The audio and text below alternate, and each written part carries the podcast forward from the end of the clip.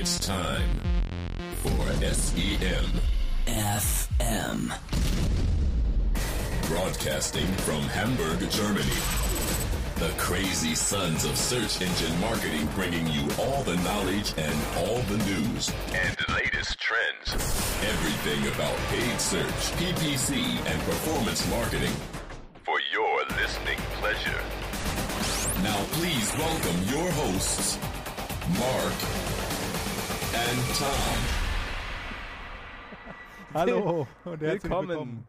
liebe Hörer, zur 64. Ausgabe von SEMFM im neuen Jahr 2015 mit schreiben wir. Tom Thomas bin ich, genau. und Hallo. Marc. Ja, da sind wir wieder, endlich. Wir hatten ja eine etwas längere schöpferische Pause. Aber es passt ja. Frohes neues Jahr erstmal. Genau. Dass wir jetzt im neuen Jahr neu beginnen mit einer neuen Webseite, einer neuen Facebook-Seite, einer neuen Soundcloud-Präsenz. Ja, also wir haben es ja auch schon öfter mal angekündigt und jetzt ist haben wir es auch tatsächlich vollständigst in die Tat umgesetzt. Xing-Gruppe. Google Plus und wir versprechen, nein, weniger. Wir nehmen es uns vor, dieses Jahr das auch regelmäßig zu pflegen Ja, und uns auch besser auf die Sendung vorzubereiten und jetzt wieder jeden Monat eine Folge SEM FM aufzunehmen und euch die neuesten News, Tipps und Tricks aus dem Bereich Suchmaschinenmarketing, SEA, Facebook-Marketing, Online-Marketing generell, PPC, PPC, RTB, weiß Gott was, alles, was so ein bisschen sehr performance-lastig ist, aber natürlich immer unser Fokus Suchmaschinenmarketing, Google AdWords, Bing Ads, Yandex, Baidu, was man so kennt. weil das ja auch das Einzige ist, wovon wir wirklich wenigstens Bisschen ein Ahnung haben. bisschen Ahnung Ein haben. bisschen mitreden können, genau. Ja, vielleicht zu uns, mich. wenn wir neue Hörer bekommen. Möcht, möchtest du dich mal kurz vorstellen? Genau, also ich bin Thomas. Äh, ich bin jetzt auch schon seit Anfang an dabei, seit 2009 bei SEMFM und arbeite schon seit, jetzt muss ich gerade mal überlegen, schon über, ja, eigentlich über zehn Jahre im Online-Marketing und da speziell auch im Bereich Suchmaschinenmarketing. Habe auch schon so verschiedene Stationen hinter mir, habe mal in der Agentur angefangen, eben zusammen mit meinem Co-Host Marc, den ja gleich nochmal, der sich gleich noch ein bisschen vorstellen wird und bin mittlerweile auf Unternehmensseite gelandet und mache da gar nicht mehr so viel Suchmaschinenmarketing, auch so übergreifende Themen mittlerweile, aber habe immer noch so meine äh, Leidenschaft für SEM im Blut. Ja, 2009, ne? Ja, wir machen, Wir das machen das jetzt schon Also den Podcast jetzt nur, ne? Das ist ja noch nicht mal die Zeit. Über ein halbes Jahrzehnt machen wir jetzt schon jeden Monat diesen Podcast. Ja, das ist schon eine lange Und- Zeit. Insgesamt eben jetzt 64 Folgen. Ja. Das ist schon eine ganze Menge. Viel Content, Content, Content produziert. Aber ich finde es gut. Also wir haben es ja auch schon letztes Mal gesagt, das macht eine Menge Spaß. Das bringt mich immer weiter. Und es gibt ja auch immer Und was Neues in Ja, dieser schnelllebigen Zeit. Vielleicht noch kurz zu mir. Ich bin Marc, bin auch wahrscheinlich auch schon zehn Jahre oder noch länger dabei. Nein. Und ähm, ja, habe auch auf Agenturseite gearbeitet, auf zwei großen Search Performance Media Agenturen hier in Hamburg und arbeite mittlerweile bei einem Bitmanagement Tool Anbieter aus den USA, mit dem man seine Facebook und Search Kampagnen steuern kann. Ihr kriegt bestimmt auch noch so im Laufe der, vielleicht sogar dieser Sendung, auch im Laufe der nächsten Sendungen auch raus, welche Firmen sich dahinter verbirgen. Wir nennen es jetzt wahrscheinlich scheinbar gerade mal nicht. Aber das nicht. wird, glaube ich, immer wieder mal deutlich wir in wollen den unvoreingenommen sein. Sendungen, wo wir arbeiten. Natürlich wir bei den natürlich Marktführern in unserem News jeweiligen. Bereich. Natürlich, weltweit. So, haben wir, wir haben ein paar Themen, ein paar News, eigentlich gar nicht so richtig was, ne? Genau, also wir wollen ja Wir eigentlich vielleicht das noch Google. kurz zum, Ja, bitte, zum zu Inhalten dieser wie, wir, wie wir das immer aufbauen wollen nach wie vor, ist, dass wir äh, natürlich News veröffentlichen, die wir selber zusammengetragen haben im Laufe des vergangenen Monats quasi, was so draußen in der Welt am Markt im Bereich Suchmaschinenmarketing passiert ist. Das stellen wir kurz vor und geben auch dann in den Show Notes, die wir auch immer schreiben, wir schreiben ja unsere äh, Artikel und Beiträge da immer selber. Äh, auf semfm.com geben wir auch dann die Links weiter, wo wir diese News hier haben, was wir da gelesen haben, damit ihr euch noch dann tiefergehend informieren könnt, falls das eben in der Sendung etwas zu kurz gekommen ist. Und dann haben wir gerne so auch dass vorgeschlagen wird von euch mal ein Hauptthema drin mit einem Schwerpunkt, egal was. Das kann auch jetzt mal, wie gesagt, von euch eine Frage sein, die ihr gerne beantwortet haben möchtet in der Sendung. Oder wir waren auf einer Messe, auf einer Veranstaltung, haben da irgendwas Neues mitbekommen, was wir dann auch weitergeben gerne. Oder haben selber mal irgendeine Analyse, irgendeine Auswertung, irgendeine Maßnahme, irgendeinen Test äh, gefahren und erzählen dazu ein bisschen was im Bereich Setup, Durchführung, Auswertung, was auch immer. Genau. Da Schickt so uns einfällt. gerne eure Fragen und Themenvorschläge auf äh, Facebook, Twitter, Google Plus. Ja, wir sind wo eigentlich überall erreichbar. Immer ihr es haben wollt und wir werden dann die Antworten finden. Ja, nutzt also das gerne auch. Feedback ist uns immer das größte Lob. So, So, jetzt zum Inhalt. jetzt zum Inhalt der heutigen Sendung. Wollen wir mit dem ersten Thema starten? Also wir haben ein bisschen was zu Google, ein bisschen was ähm, zu YouTube und ein bisschen was zu Facebook. Und ein bisschen was zu Pornhub. Genau. Wollen wir vielleicht damit starten? In der, Weihnacht, in der nachweihnachtlichen Neujahrszeit ein besinnliches Thema und wir wissen ja auch gerade bei einem Relaunch einer Sendung, das, was immer noch am meisten geklickt wird und gekauft wird, hat was mit Pornografie zu tun. ja, wie uns die Erfahrung lehrt. Und da haben wir einen ganz spannenden Blogbeitrag auf dem Blog von Pornhub gefunden, die in Zusammenarbeit mit unserem allseits blieb Nachrichtendienst Vice Magazine mal untersucht haben, wonach Leute in der Weihnachtszeit suchen in dem Online-Porn-Netzwerk von Pornhub. Genau, also das vielleicht ganz kurz. Wer Pornhub nicht kennt, da draußen, da gehört zum Beispiel sowas wie YouPorn dazu. Das kennt man vielleicht dann eher. Ich kenne das alles nicht. Pornhub. Nee, mir, Mir war das das neu. Ich musste das jetzt auch lange recherchieren. ganz so, neu.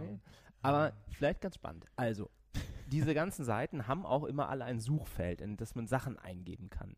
Und jeder, der eine eigene größere Webseite betreut, die ein Suchfeld hat, der wundert sich auch eh immer, was da Leute alles eintragen.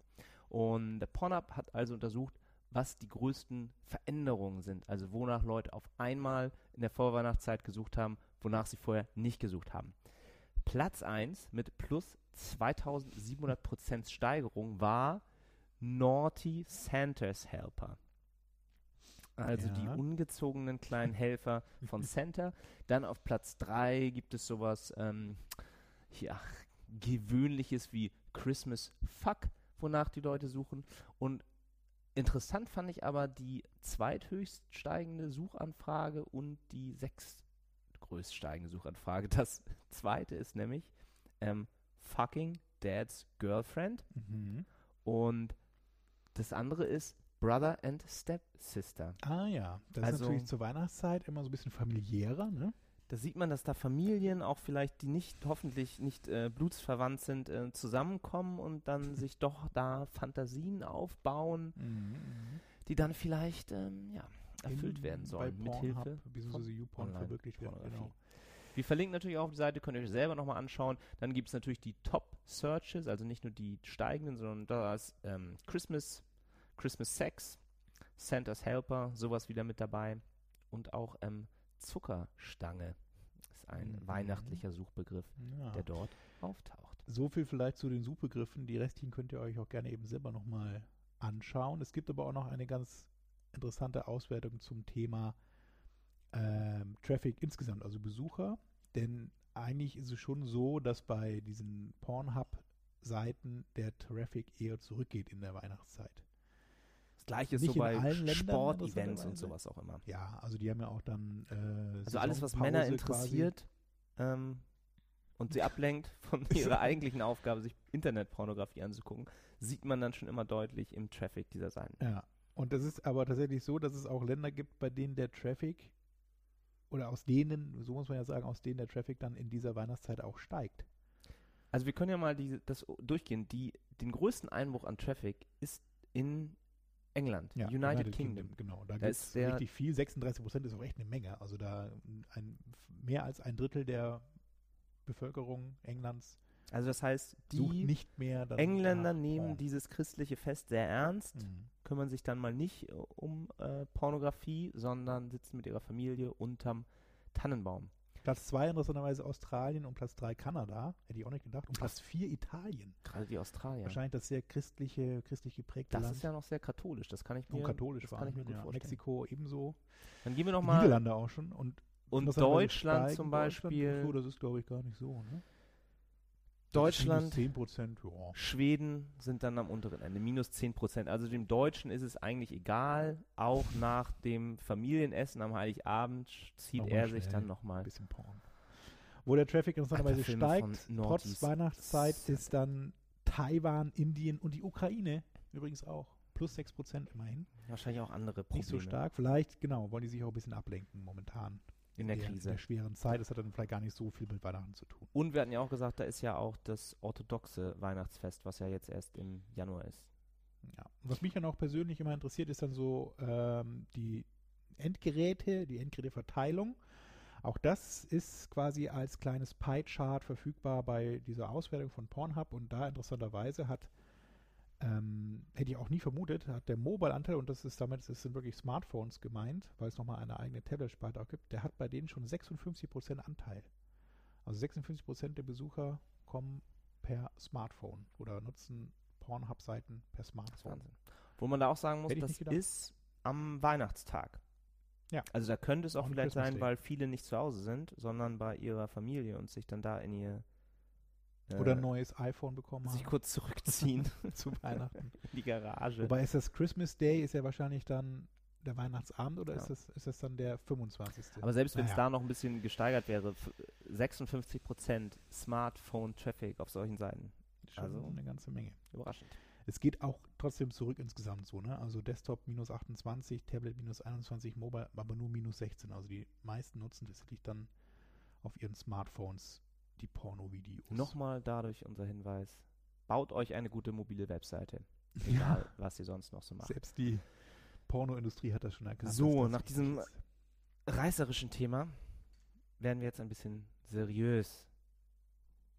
Du hast einen Artikel im Fortune Magazine gelesen über Genau. den Google CEO. Googles Larry Page. Ähm, Larry Page ist einer der Gründer von Google zusammen mit Sergey Brin. Interessanterweise haben die beiden das ja mal gegründet und waren auch dann CEOs, haben sich aber dann relativ schnell, als sie, nachdem das Ganze dann so ein bisschen größer geworden ist, so mit das Ganze meine ich jetzt Google, auch gerade so im Werbebereich und immer mehr Umsatz in die Kassen floss, ähm, haben sie sich dann weitere CEOs gesucht und haben das dann im Grunde auch diese Geschäftsführung Wieso weitere? abgegeben. Einen.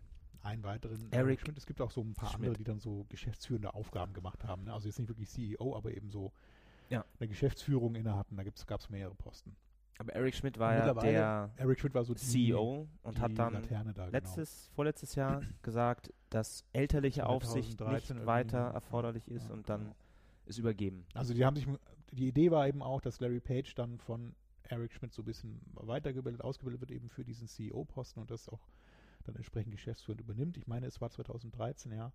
Und jetzt hat sich eben das Fortune Magazine mal mit, sein, mit der Person Larry Page beschäftigt und ihn als the most ambitious CEO in the universe bezeichnet. Also der äh, ambitionierteste CEO äh, auf diesem Planeten, in diesem Universum, sofern uns bekannt. Will er also mehr als nur Suchergebnisseitenklicks verkaufen in Zukunft?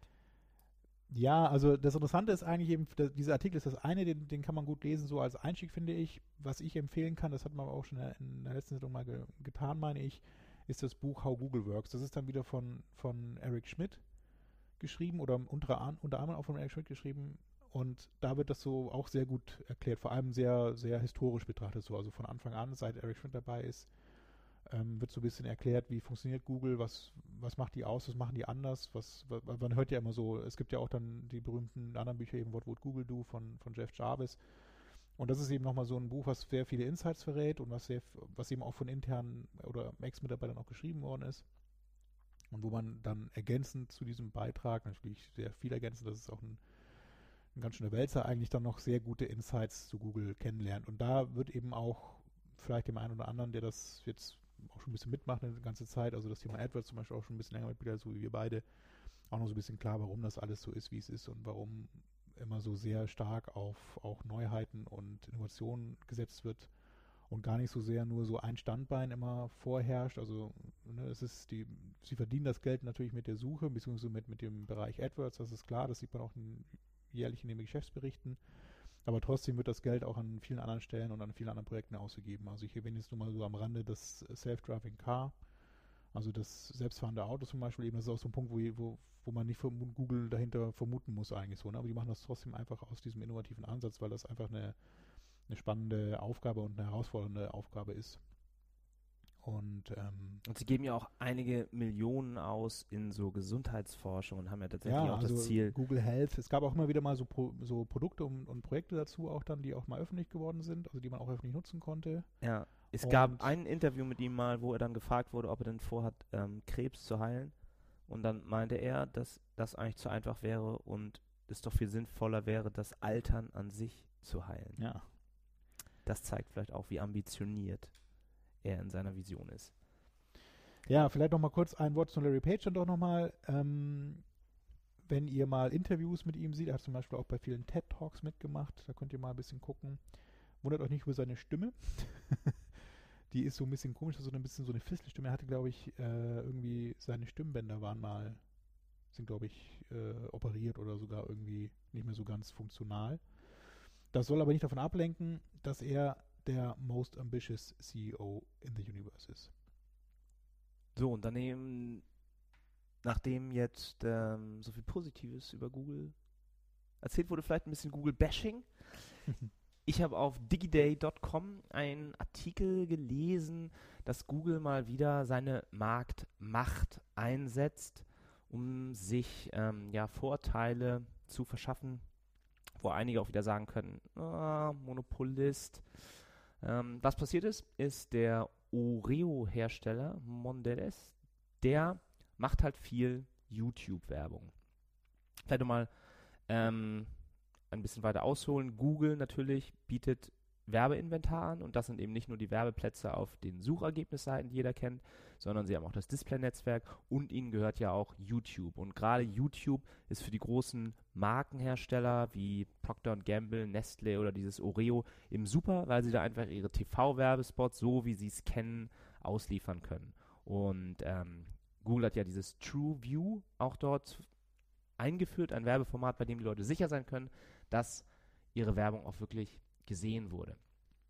Nun ist das aber nur eins ähm, der Geschäftsfelder von Google, die quasi ähm, Ver Verkauf von Werbeinventar. Das andere ist eben auch, dass sie sehr viel eigene Ad-Technologie haben. Webserver, ähm, Ad-Server wie DoubleClick, Web-Analysesysteme wie Google Analytics, Bit-Management-Tools.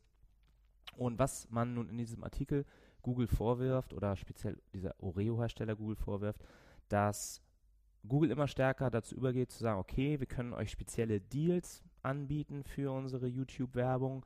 Ähm, ich weiß nicht, ob ihr das vielleicht auch kennt, wenn ihr sehr großer Einkäufer seid bei Google, also zum Beispiel eine große Werbeagentur oder so ein Werbetreibender wie, ähm, wie eben schon genannt, so Nestle, ähm, Procter Gamble, VW, Nike.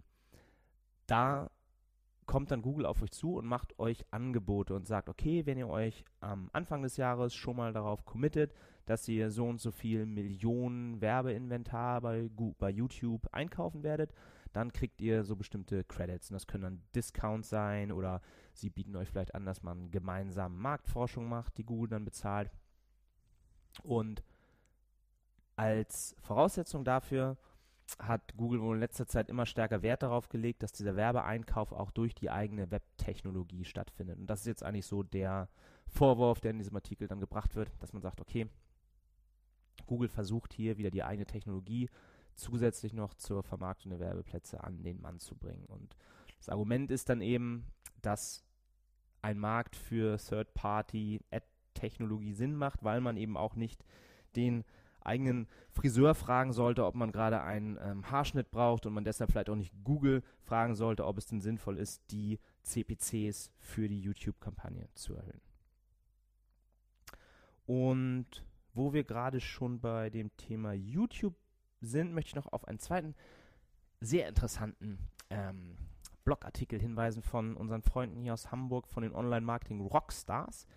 Die haben sich nämlich ähm, mal auswerten lassen, was die profitabelsten YouTube-Kanäle sind. Und das ist auch eine Sache, die man als erwachsener Mensch, der sich gar nicht, also ich habe ja das Gefühl, eigentlich schon viel im Internet zu machen, ne? aber YouTube, Ist Ja. auch nicht mein Fokus. Man guckt sagen. sich da mal so ein paar ich- Sachen an. Ja, aber man hat gar keine Vorstellung davon, wie reich und berühmt auch einige Leute werden mit ihren YouTube-Channeln. Ja, das ist das eine, aber auch das, also wirklich so die Nutzung. Ne? Es gibt ja tatsächlich, also das, das zahle ich jetzt auf den, auf den Artikel ein, aber dass Jugendliche, Kinder tatsächlich äh, Fernsehprogramm mit YouTube ersetzen, so, ne? Also statt Fernsehen irgendwie, was ich aus meiner Kindheit eigentlich eher jetzt kenne als mediale, interaktive oder eher mediale äh, Erfassung von Nachrichten, was auch immer, ist bei den Kids heutzutage tatsächlich YouTube. Und sie gucken so, sich ne? da ja auch total Also- andere Sachen an. Sie gucken sich Ja. da an, wie Ja. andere Leute Computer spielen. Ja, Früher hat Beispiel, man, banal es gibt ja ne? diese, es gab jetzt auch eine aktuelle South Park Folge gerade zu dem Thema, wo sie halt sagen, früher hat man gedacht, oh Gott, die bescheuerten Kinder, die verblöden völlig, die sitzen den ganzen Tag vor dem Computer und spielen Computer. Jetzt sind sie sogar schon so verblödet, dass sie gar nicht mehr selber Computer spielen, sondern sich angucken, wie andere Leute Minecraft und solche Spiele spielen. Naja, ähm, zurück zu dem Blogartikel und den Top 10 der YouTube-Channels. Und an Platz 1 ist eine Seite, von der ich auch noch nie was gehört habe. Es gibt eine ähm, 21 Jahre alte Brasilianerin, die einfach nur Disney-Spielzeug auspackt. Oh Gott, War das das. Video? Irgendwas läuft hier gerade, ja. Und ähm, ja, quasi Unpacking-Videos für Spielsachen. Und diese Videos wurden insgesamt 4,5 Milliarden Mal angeschaut. Und 3,3 Millionen Menschen haben diesen Kanal abonniert. Ja, interessanterweise im Artikel ist es so, also die, diese Betreiber dieser Channels dürfen eigentlich nicht darüber sprechen, wie viel Einnahmen sie damit generieren. Ähm, das ist dann so eine, so eine Schätzung, die da drin steht. Also da stehen zwar genaue US-Dollar-Zahlen drin, was eben äh, mit diesem Kanal verdient wurde. Und diese Schätzung wurde dann von Open Slate durchgeführt. Das ist, glaube ich, so eine ähm, Es ist so eine Analyse, so wie Analyse, Social Bench zum Beispiel guckt, genau, wie so viel so Likes irgendwie eine Facebook-Seite eurer Wettbewerber oder eurer eigenen hat, kann man sich da eben anschauen, wie viel Traffic, Kommentare etc. bestimmte YouTube-Channels haben. Genau, das wird dann so hochgerechnet eben mit so einem pro View, pro äh, Nutzer und pro Abonnent von diesen Channels wird dann eben so eine Zahl errechnet, die jetzt hier auch genannt ist. Also das muss jetzt nicht genau stimmen, aber es ist schon eine beachtliche Summe. Ja, wir können mal als Also- Beispiel, also das war jetzt äh, auf Platz 1, dann natürlich so ein paar ähm, Music-Star-Seiten wie von Taylor Swift zum Beispiel. Das kann man ja noch nachvollziehen. Auf Platz 3 ist dann aber wieder der eine YouTuber, wie sie sich ja selber nennen, der auch in dieser South Park-Folge dann zur Berühmtheit gekommen ist. Ich kannte ihn vorher nicht. Ähm, er heißt PewDiePie, ist ein Schwede und ähm, ein 25-Jähriger und hat 7 Milliarden Video-Views. 7 Milliarden. Das muss man sich mal bitte vorstellen. Und diese Open Slate-Prognose ist, dass dieser junge Typ, der einfach nur vor seinem Computer sitzt, Spiele spielt, sich selber dabei aufnimmt, auf Video und dumme Sprüche noch dazu bringt, dass der damit 4 Millionen US-Dollar verdient hat. Kurz gefolgt von Little Baby Bum. Also die Namen sind doch immer wirklich lustig.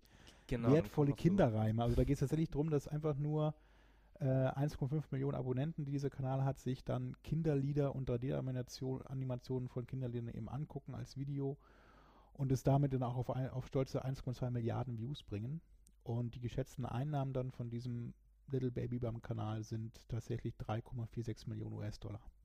Das ist Wahnsinn. Also schon eine ganz schöne Dann Summe. kommen noch so ein paar Music-Seiten. Dann eine Seite ist auch noch halt, ähm, wie heißt das? Stampy Longhead heißt der. Das ist einer, der einfach nur Minecraft spielt, dieses seltsame Klötzchenspiel und hat damit ebenfalls schon 2,4 Millionen US-Dollar ge geschätzt umgesetzt. Mhm. Also wenn ihr Kinder habt und die den ganzen Tag vor dem Computer sitzen und spielen, Nehmt sie am besten dabei noch auf. Ihr könnt dann Millionär, Millionär werden. werden. So wie beispielsweise auch WWE Fan Nation. Das finde ich übrigens ganz, ganz witzig, weil ich früher auch Wrestling-Fan war. Wrestling-Fan war und das bei Tele 5 damals, glaube ich, noch. Ja, ich glaube, Tele 5 war das Ja. geguckt habe. Der Und das ist mittlerweile auch zu YouTube abgewandert, zumindest eben diese, dieser YouTube-Kanal. Äh, die World Wrestling, was ist, was ist WWE? World Wrestling E? äh, Entertainment wahrscheinlich oder so, ja. Und die schaffen auch dann immerhin noch 2,5 Milliarden Video-Views und ähm, geschätzt dann auch 2,35 Mi- Millionen US-Dollar Einnahmen. Also das kann man ja halt immer noch so verstehen, ne? Taylor Swift, Popstars, diese klassische Entertainment-Marke, äh, WWE. Aber was halt wirklich verwundert, sind diese, diese komischen Seiten, die da auftauchen, wie ein PewDiePie, ähm, den noch kein, oder Lego Duplo, Sophias Royal Castle. Das sind halt Sachen, von denen noch kein, kein, keiner in den Mainstream-Medien was gehört hat. Ja, Und dahin wandern so- die Eyeballs, wie man ja sagt, gerade die jüngeren Leute ab. Gucken halt dann, ähm, ja, ihr, ihr Zeug auf diesen dubiosen YouTube-Channel oder diese ganzen How-To oder diese ganzen Beauty-Channels und Schminktipps und so. Das ist unglaublich, wie viel Zeit die Leute damit verbringen, sich sowas anzugucken auf YouTube. Und eben auch interessant, wie viel Geld man damit verdienen kann mittlerweile. Gut. Was haben wir noch? Jetzt mal ein, ein seriöses Thema. Wir haben natürlich auch die, den, die AdWords. Blogs schauen wir uns immer an, um jetzt wieder zurück zum normalen ähm, Search-Thema zu kommen, was ja eigentlich immer der Kern unseres Podcasts sein sollte. Und ähm, da gab es in letzter Zeit nicht so viele Einträge, weil wahrscheinlich da auch Weihnachts-Endjahres äh, Pause ja, war. auch mal so ein bisschen die Füße hochlegen. Hat schon ein ne? bisschen Lebkuchen drin. Einer der letzten Einträge handelte aber von den Estimated Total Conversions. Was ein ganz interessantes Thema eigentlich ist. In eurem deutschen AdWords-Interface heißt das geschätzte Conversions. Oh, das ist ja so höflich, ne? Geschätzte Conversions. Ja. Guten Tag.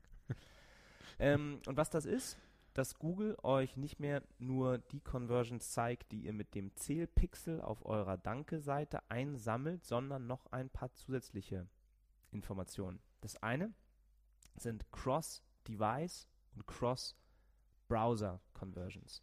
Es ist ja eine Herausforderung im Online-Marketing, dass dieses ganze Tracking auf Cookies basiert und diese Cookies nicht richtig funktionieren, wenn jemand erst mit seinem Safari-Browser was sucht und darauf klickt und dann später in seinem Chrome-Browser direkt eure ähm, Ziel-URL einträgt und dann was kauft. Dann könnt ihr diesen Ad-Click in dem Safari-Browser nicht dem Kauf über den Chrome-Browser hinzufügen. Das machen halt Leute, wenn sie zum Beispiel bei der Arbeit sind oder im Privaten dann andere Computer mit anderen Browsern nehmen.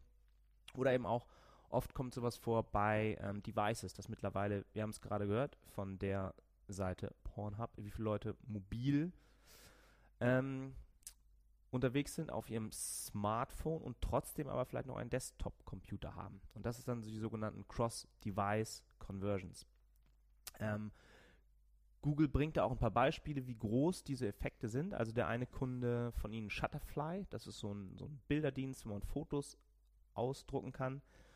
Die haben 60% mehr Conversions gemessen, als sie diesen Mobile-to-Desktop-Conversions mitgemessen haben. Also das heißt, jemand sitzt auf dem Weg zur Arbeit in der U-Bahn und ähm, googelt nach einem Dienst, wo er seine, seine Urlaubsfotos ausdrucken kann, klickt dann auf eine Anzeige und merkt sich, aha, Shutterfly.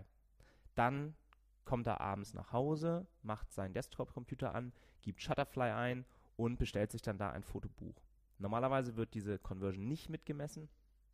Und wenn man diese Conversions aber jetzt über Google, über diese Estimated Total Conversions hinzuzieht, hatte dann Shutterfly 60% mehr Conversions dem Kanal AdWords zugemessen. Das ist vielleicht auch noch ganz wichtig bei solchen Zahlen immer, dieser Kunde hat dadurch, dass er jetzt anders misst oder anders trackt, nicht auf einmal 60% größeren Umsatz, sondern er sieht nur, dass er in AdWords eigentlich noch 60% mehr Geld investieren kann. Also da auch immer ein bisschen vorsichtig sein. Google hat natürlich ein Interesse daran, möglichst viele ähm, Umsätze ihren eigenen Werbekanälen zuzuordnen. Genau, so auch dann bei dem nächsten Part, das sind dann die Calls, also jemand ruft dann quasi an. Äh, ich habe eine Webseite und habe auch dann im Bestellprozess oder auch irgendwo im, im Kopf, also im Kopf der Seite meine Telefonnummer hinterlegt und kann dann eben, wenn der Nutzer jetzt dann mit der Navigation nicht zurechtkommt, was auch immer, oder irgendwas Besonderes wissen will, kann er bei der Nummer anrufen und kann ja im Grunde auch dann am Telefon eine Bestellung durchführen. Und so eine Bestellung wird ja dann eigentlich nicht mehr gemessen. Der hat zwar geklickt ähm, auf eine Anzeige bei, bei Google und so den, die Seite gefunden, hat aber dann quasi den, den Kauf dort nicht abgeschlossen, sondern angerufen. Und dann wäre es ja schon sinnvoll, dass man diesen Anruf, wenn er denn passiert, eben auch dann wieder als Conversion messen kann. Und das, das sind also diese Und- Calls sind dann. Achso, ja. Entschuldigung, ich wollte dich nicht unterbrechen. Nein, nein. Nicht zu verwechseln mit dem ähm, Click-to-Call-Tracking oder wenn ihr halt wirklich eigene Marketing-Telefonnummern benutzt, dann könnt ihr das ja eindeutig zuweisen.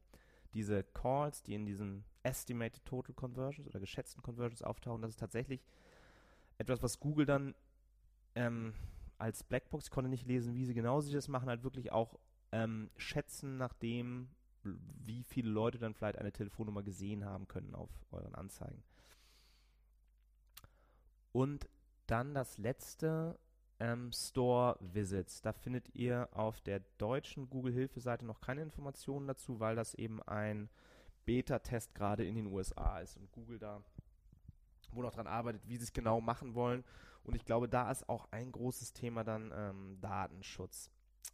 Ähm, wie das funktionieren soll oder wie das in dem Beta-Test aktuell funktioniert, ist, dass wenn man ein ähm, großer Werbetreibender mit vielen Ladengeschäften ist und auch viel Traffic auf der eigenen Webseite, kann man sich dafür anmelden. Also wir können mal ein Beispiel nehmen von einem, dem es gerade nicht so gut geht. Karstadt bin ich jetzt und schalte Werbung in AdWords und wenn jetzt jemand nach einem neuen Bettlaken sucht und auf meine AdWords-Anzeige klickt, dann merkt sich das Google und merkt sich auch die Position des Smartphones und kann dann eben messen, ob dieser Nutzer irgendwann dann sich in die Nähe eines Karstadt, einer Karstadt-Filiale begibt.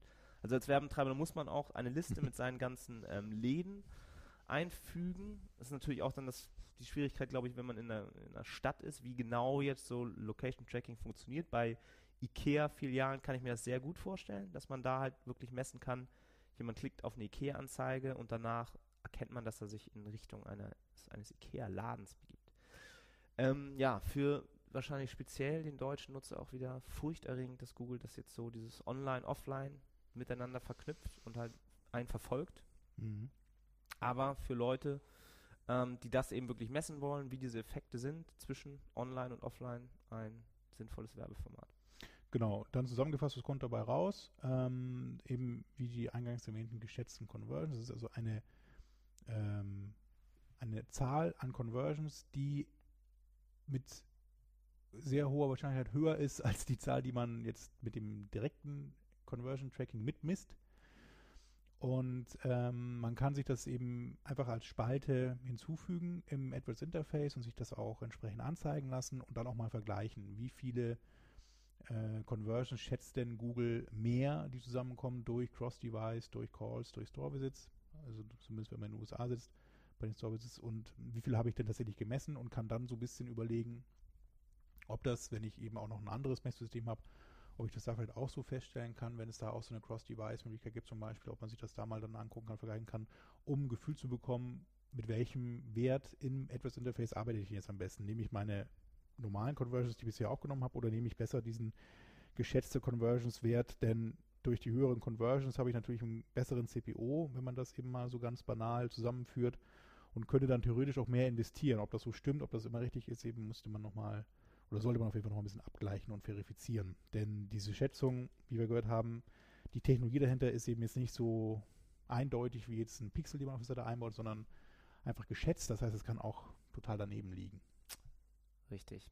Also der genaue, ich glaube, am wenn man halt wirklich sich nur auf diese geschätzten Conversions nimmt und einfach nur sagt, okay, jetzt ist mein CPO, wenn ich, wenn ich mir diese geschätzten Schätzungen von Google angucke, ist mein CPO auf einmal sehr viel günstiger, um 10% günstiger, dann biete ich auch einfach 10% mehr bei allen. Ähm, das ist, glaube ich, ein bisschen zu einfach. Was man, äh, wenn man sich das im Detail nochmal anschaut und speziell die ähm, Mobile, zusätzlichen Mobile ähm, Conversions anschaut, dass man dann eben tatsächlich dieses Mobile Bit Adjustment anpasst und sagt, ähm, vielleicht ist mein Kanal Mobile in meinen Search-Kampagnen aktuell noch nicht so. ähm, rentabel für sich betrachtet, aber eben wenn ich diese Effekte mit einbeziehe, dass Leute auf ihrem Smartphone suchen und dann später im Desktop abschließen, wenn ich die mit einbeziehe, dann ähm, sollte ich trotzdem mein Mobile, Mobile Bit Adjustment erhöhen oder vielleicht äh, zumindest nicht weiter senken oder den Kanal oder meine Anzeigen weiterhin auf Smartphones ausliefern. Das kann, glaube ich, nicht schaden. Genau, vielleicht noch so eine äh, Inside-Info zu dem ganzen Thema Conversion Tracking. Das geht bei Google ja immer weiter. Das heißt, das Tracking, was Google von Haus aus anbietet und kostenlos auch anbietet, wird immer besser. Und ich habe mal gehört, dass man auch bald, in, naher, nicht allzu ferner Zukunft, diese Estimation, die Google da berechnet, anpassen kann. Also wenn Google zwar vorstellt, ich habe jetzt, wenn man das ja mal rückrechnet, eben 20% mehr, ich weiß aber aufgrund von einem anderen Tracking-System, es sind eigentlich nur 10% mehr, dann könnte man ähm, diesen Wert auch selber eingeben im Interface und sagen, okay, bei der Total Conversion habe ich meinen Wert, den ich mit dem AdWords Conversion Tracking messe und bei der geschätzten hätte ich gerne eben 10% mehr, weil ich das eben verifiziert habe mit einem anderen System und kann dann auch mit dem Wert arbeiten, weil diesen Wert kann man eben auch beim ähm, Tages-CPA-Modell, was Google auch anbietet, also bei dem automatisierten Bidding eingeben, dass man eben nicht mit dem Total Conversions Wert arbeitet, eben, sondern mit dem Estimated Total Conversions. Und dann ist das natürlich schon wichtig, dass der Wert auch dem entspricht, was man selber so in anderen System mitgemessen hat. So, ja, das, das eine Thema, was von AdWords neu war in der Weihnachtszeit. Und dann haben wir noch was zu Facebook. Ja, Facebook ist auch wieder auf in Kauflaune. Hat wieder Akquisitionen getätigt. Also das machen sie ja eigentlich Willst alle. du kurz noch den, äh, bevor wir genau noch einen, den Aktienkurs von Facebook durchgeben? Der ist ja gar nicht so schlecht in der Entwicklung, ne? Ja, und sie am 28. jetzt äh, Januar, glaube ich, verkünden sie ihre Quartalszahlen. Ja, das wird doch mal spannend. Also Auch ähm, wie viel Nutzerwachstum, das ist ja immer so eine ähm, Befürchtung quasi, dass die Leute sagen, ah ja, die Nutzer gehen denen aber aus. Aber was man da sich natürlich angucken muss, man muss Facebook sehen mit WhatsApp und Instagram-Nutzern zusammen, weil das sind ja beides Firmen, die denen gehören und die wahnsinniges Wachstum immer noch hinlegen. Auch wenn Facebook bei einigen, in einigen Märkten natürlich gesättigt ist, wenn mehr als 60 Prozent der Leute schon einen Facebook-Account haben, ähm, ist da nicht mehr so großes Wachstum möglich wie früher. Ja, aber man muss schon sagen, jetzt von der, wenn man mal so eine Jahresentwicklung sich auch anguckt, wir haben ja jetzt wieder Jahresanfang, dann war das schon eine ganz schöne zweite Jahreshälfte für Facebook, also 2014. Da haben sich eigentlich immer so stetig nach oben entwickelt und sind jetzt derzeit bei einem Dollarkurs von oder bei einem Dollarwert von 76,13 Dollar. Ja. Für eine, für einen Anteil. Als ich gekauft, ich habe letztes ich habe 180 Prozent plus ja. gemacht. Also der, der Tiefstand war ja eher so um die 50. Oder es war sogar mal irgendwie bei 28 oder Ah, so. ja, ja, ja, Also war mal 20 ganz weit unten. Also wenn man so ganz am Anfang dabei war und das jetzt immer noch hat, die Aktien eben, hat man da eigentlich schon locker eine Verdopplung. Eben 180 Prozent ist ja schon mehr als das Doppelte locker hinlegen können. Nicht schlecht, nicht schlecht. Gut, aber darum geht sich das nur am Rand. Es geht ja eigentlich um die sonstigen Aufkäufe und Zukäufe, die Facebook in der letzten Zeit getätigt hat. Da hat es nur, nur eine ganz coole ähm, Infographic geschickt, ne? Wo wirklich als Link, wo alle drin sind. Ja, wo man so ein bisschen Revue passieren kann, auch so in einer chronologischen Reihenfolge, was denn so im Laufe der Zeit dann äh, in die Facebook-Familie aufgenommen worden ist. Die werden wir natürlich auch verlinken. Äh, inhaltlich geht's, ist es so, dass Facebook angefangen hat eben, und das war auch so der Big Bang, ähm, mal andere Dienste aufzukaufen, wie zum Beispiel WhatsApp Und wie günstig Instagram war, ne? im Vergleich dazu, ja. Eine Milliarde US-Dollar nur im Vergleich zu 22 Milliarden für WhatsApp, was ja noch eher dann Leute noch weniger verstehen könnten, waren dann ja Oculus Rift, dieses komische, diese komische 3D-Brille, die sie auch für 2 Milliarden nochmal gekauft haben. Mhm. Da hört man aber tatsächlich wieder so ein bisschen was davon, ne? Also dieses März 2014. Es war ja so ein bisschen dann aus dem, aus dem Interesse gerutscht. Es ist gerade wieder CES, da werden auch viele andere äh, so, so Virtual Reality Brillen vorgestellt. Gibt auch, glaube ich, sogar neue Kickstarter-Projekte und Das Crowdfunding. soll ja auch wirklich super sein. Ein Kumpel von mir, der hat so ein äh, Developer-Team, die haben sich gerade dieses Developer-Kit von Oculus Rift gekauft und er hatte die mal auf und der meint, das sei absolut irre. Und Ja. wenn, sobald du die mal aufhast, erkennst du auch, wie riesig das Potenzial dafür ist für, sei es ähm, im Fitnesscenter, dass du so Ja. eine Brille auf hast. Also wir haben von Google mal dieses Cardboard geschenkt bekommen, kennst du das? Wo man, also Ja. diese Plastikbrille, die man, also oder Pappbrille, die man so zusammenstecken kann und da dann sein Android-Phone vorne reinmacht und das ist echt cool. Also so eine, ähm, diese, diese Google Maps-Anwendung alleine eben. Es gibt ja einerseits Google Maps, da kannst du dich eben dann so in dem Street View-Bereich bewegen, aber auch dann in einem Museum zum Beispiel, im Louvre oder so geht auch. Genau. Das ist auf und dreht sich und je nachdem, wie du deinen Kopf drehst, bewegt sich eben das Bild mit. Das ist echt gut Wie gemacht. toll so ist das? mittlerweile. Man also das muss hat hier schon, im, im Hamburg hat arbeiten. schon Potenzial auf jeden Im Fall. Langweiligen und dann in der Mittagspause gehst du nach Barcelona in irgendein Museum oder setzt dich einfach draußen hin, genießt die Ja, Sonne so- mit deiner Oculus. Das könnte ich mir statt den ganzen Tag irgendwelche Minecraft-Videos bei YouTube angucken, tatsächlich auch mal vorstellen. Vielleicht ist dann nicht irgendwie in der gleichen Länge und Dauer, aber mal so kurz. ja. Warum nicht mal so ein bisschen Oder was, abschalten? was die anderen noch gemacht haben, äh, Runtastic hatte gerade so natürlich. ein ähm, Beispiel, wo dann Leute Yoga machen und dann halt nicht in ihrem äh, Fitnesscenter oder in ihrem äh, hässlichen Wohnzimmer stehen, sondern auf irgendeiner grünen Wiese oder irgendwo in Thailand am aber Strand da dann hast du doch mal was bei im Heise-Forum gelesen, dass das nicht so sinnvoll wäre. Oder Heise-Forum, wie war das bitte. denn nochmal? Ja, nein. Und natürlich, wie du schon sagtest, Porn ist eigentlich die Killer-App für dieses ganze Thema Virtual Reality. So, worauf ich eigentlich hinaus wollte, waren ähm, neue Akquisitionen, die letzte Woche bekannt wurden. Und zwar hat Facebook eine Firma für künstliche Spracherkennung gekauft. Ähm, weiß man eigentlich, was das gekostet hat? Also ich weiß es nicht, aber erklär gerne mal. Ich gucke gerne nach, während du erklärst, was es mit dem Kauf genauer auf sich hat. Das weiß man eben nicht genau, wofür sie das alles kaufen. Also einige sagen, ähm, Wie heißt denn diese, dieses Ding überhaupt? die heißt VIT AI. Okay. W-I-T.ai. Und da geht es einfach um Ich glaub, Spracherkennung. Spracherkennung, genau. Also was einem ja Voice bei, okay. Mhm. Was, womit es vielleicht zusammenhängen könnte, ist ähm, mit ihrem Telefondienst und ihrem äh, Video-Call-System, das ja sie als oberstes Ziel immer haben, die Menschen auf der Welt miteinander zu verknüpfen. Und es gibt da ja mittlerweile eine, ein Beta-Video, das könnte man ja auch mal posten, von Skype.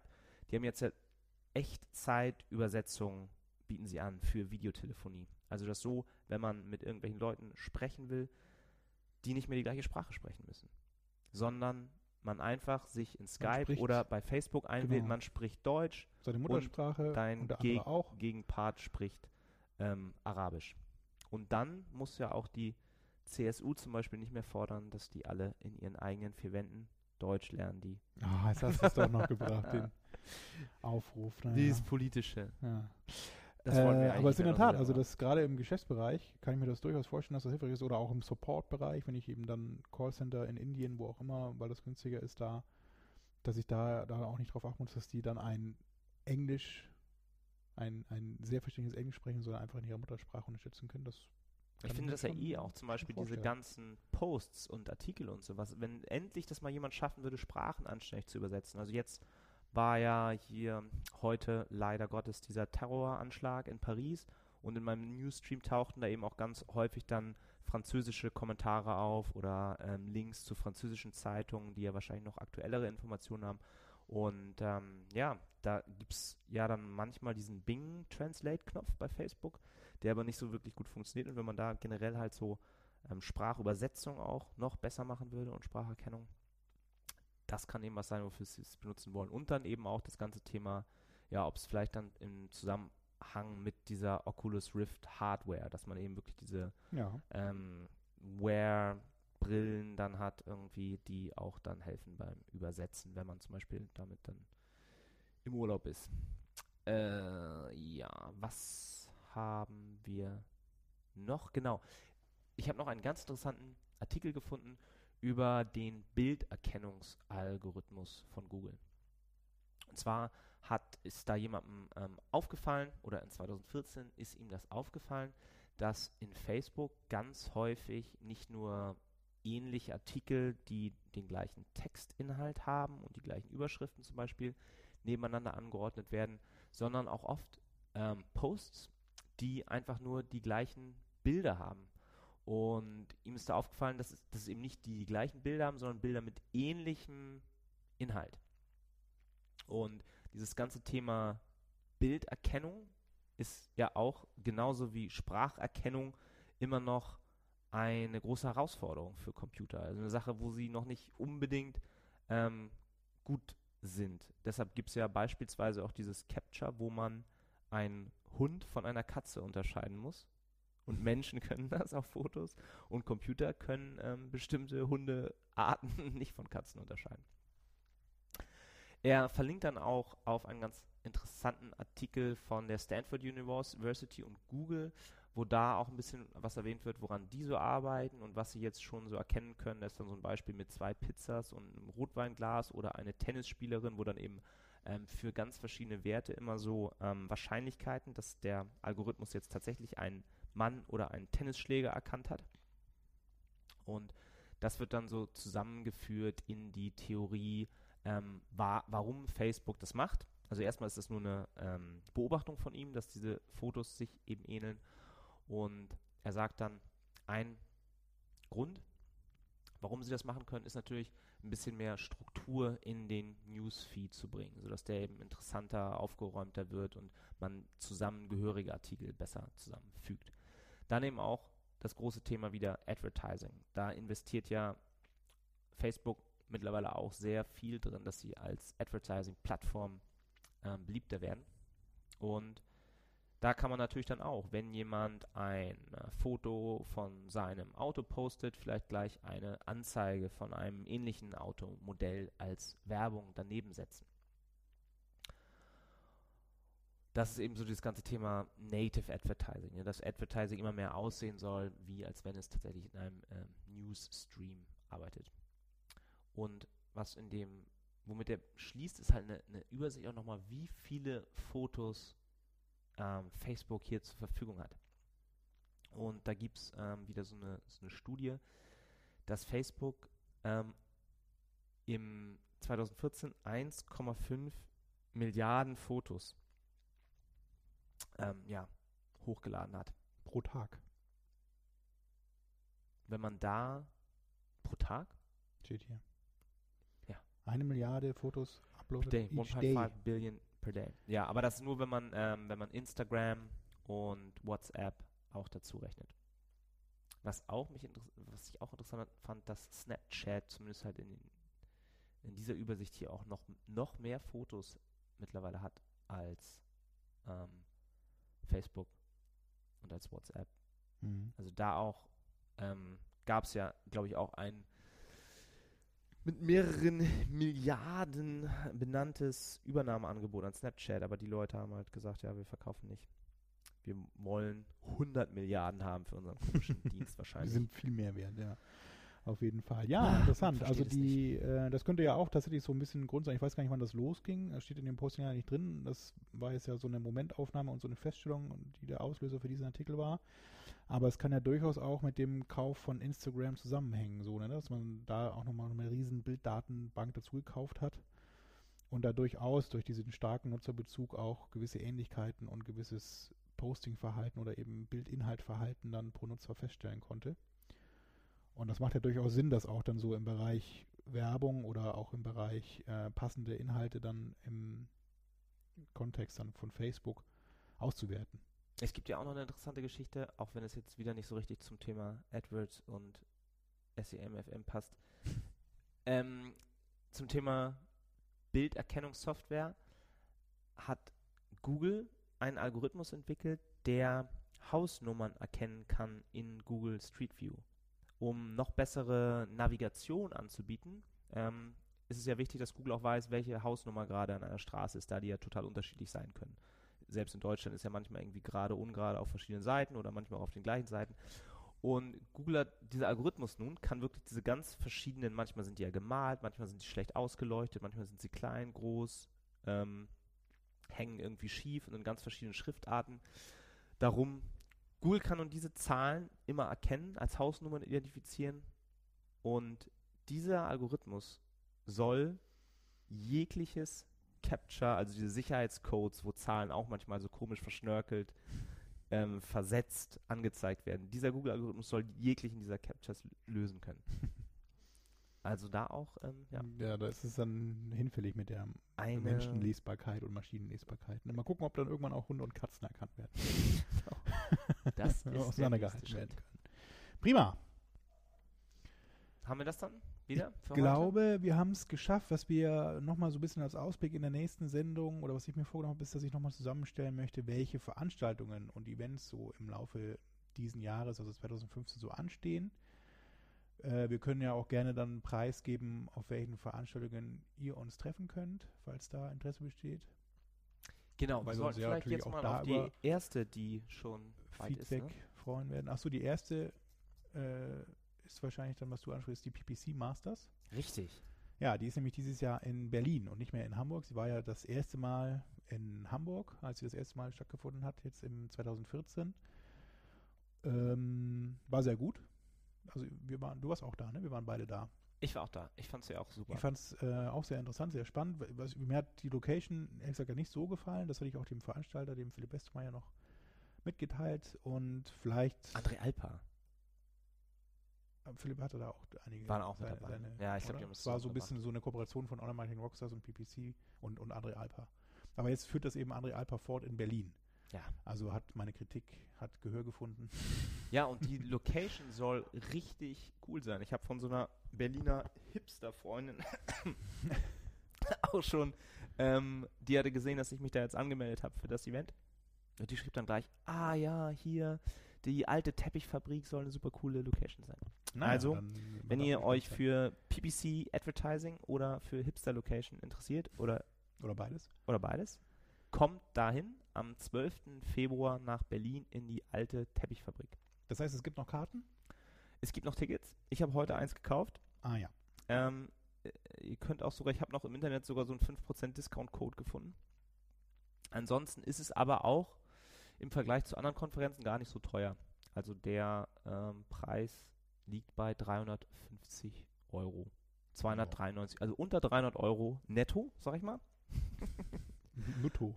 Und ähm, ja, dafür erwartet euch ein ganzer Tag voll interessanter Speaker. Und ähm, ich kann ja mal so ein paar ähm, Sachen hier erzählen, so ein paar Themenbereiche, die das, ähm, die da angeschnitten werden. Es gibt ein, eine Session zu, äh, wie man ein PPC-Team managt. Dann so die alte Frage Effizienz versus Volumen. Ähm, Marco Brenn erzählt was über Anzeigenerweiterung und Erfahrungswerte aus dem Agenturalltag, dann ähm, tägliche, wöchentliche, monatliche AdWords, Routinen, extremely successful PPC, also es gibt auch wieder internationale führende Sprecher und auch was zu Facebook-Werbung. Facebook-Werbung skalieren, bis der Arzt kommt, ist das Thema der Session. Ja, auf jeden Fall spannend. Also wie gesagt, die letzte Veranstaltung war sehr gut. Die war eben auch so gemischt international und oder englischsprachig und deutschsprachig eben. Das fand ich auch ganz gut. Es waren so zwei Tracks, die man eben dann besuchen konnte. Und wenn man das, wenn das dieses Jahr auch so fortgesetzt wird, eben wird das bestimmt wieder eine sehr wertvolle Veranstaltung. Ähm, die nächste Veranstaltung danach, aber wie gesagt, wir gehen in der nächsten Sendung auch noch mal ein bisschen genauer darauf ein. Dann zum passenden Zeitpunkt ist dann schon wieder das SEA Camp in Jena. Das ist im April, am 16. April. Da gibt es meines Wissens keine Karten mehr, oder? Kannst du mal, bei dir ist das Netz ein bisschen schneller als bei mir. Ich habe keine Ähm, Karte. Ach, ich glaube, wir sponsern das aber. Ich habe eine Karte gekauft, ihr könnt mich da auch treffen, wenn ihr wollt. Ich bin diesmal sogar auch im Hotel, wo es stattfindet. Ich war ja sonst immer in so komischen Pensionen vorher, das habe ich diesmal dann auch aufgegeben und bin jetzt dann im Steigenberger Esplanade Das muss ich noch direkt reservieren. untergebracht. Ja, vielleicht musst du das nochmal. Ich glaube, das ist schon Nee, was ja auch, nee, im, im Februar ist dann ja die äh, Online-Marketing Rockstars. Ja, die ist auch noch, genau. Die ist wieder in Hamburg. Die ist in Hamburg. Und die ist ja mittlerweile so das, das fetteste Event geworden. Also gerade so für die Leute, die sich auch nicht nur für PPC ähm, interessieren, sondern auch so ein bisschen allgemeineren Überblick über das Online-Marketing bekommen wollen. Ähm, und eben auch so ein bisschen Meta-Überblick. Also während die PPC Masters schon im Operativen hauptsächlich verwurzelt ist, gibt es da eben Sprecher wie ähm, den Gründer von Pinterest, der so ein bisschen was darüber erzählt, wie man ähm, Social Media Plattformen entwickelt und was man da für Marketingoptionen bietet. Und der Keynote-Sprecher und ein Held meiner Jugend wird auch da sein, Bruce Dickinson, der Sänger von Iron Maiden. Im Anzug mit Krawatte ist hier ein Foto von ihm. Und der wird ähm, ja was erzählen, wie man eben ähm, Fans bei Laune hält, ähm, ja, und quasi Fans zu, zu treuen Stammkunden machen kann. Ja, lass uns nicht zu viel verraten.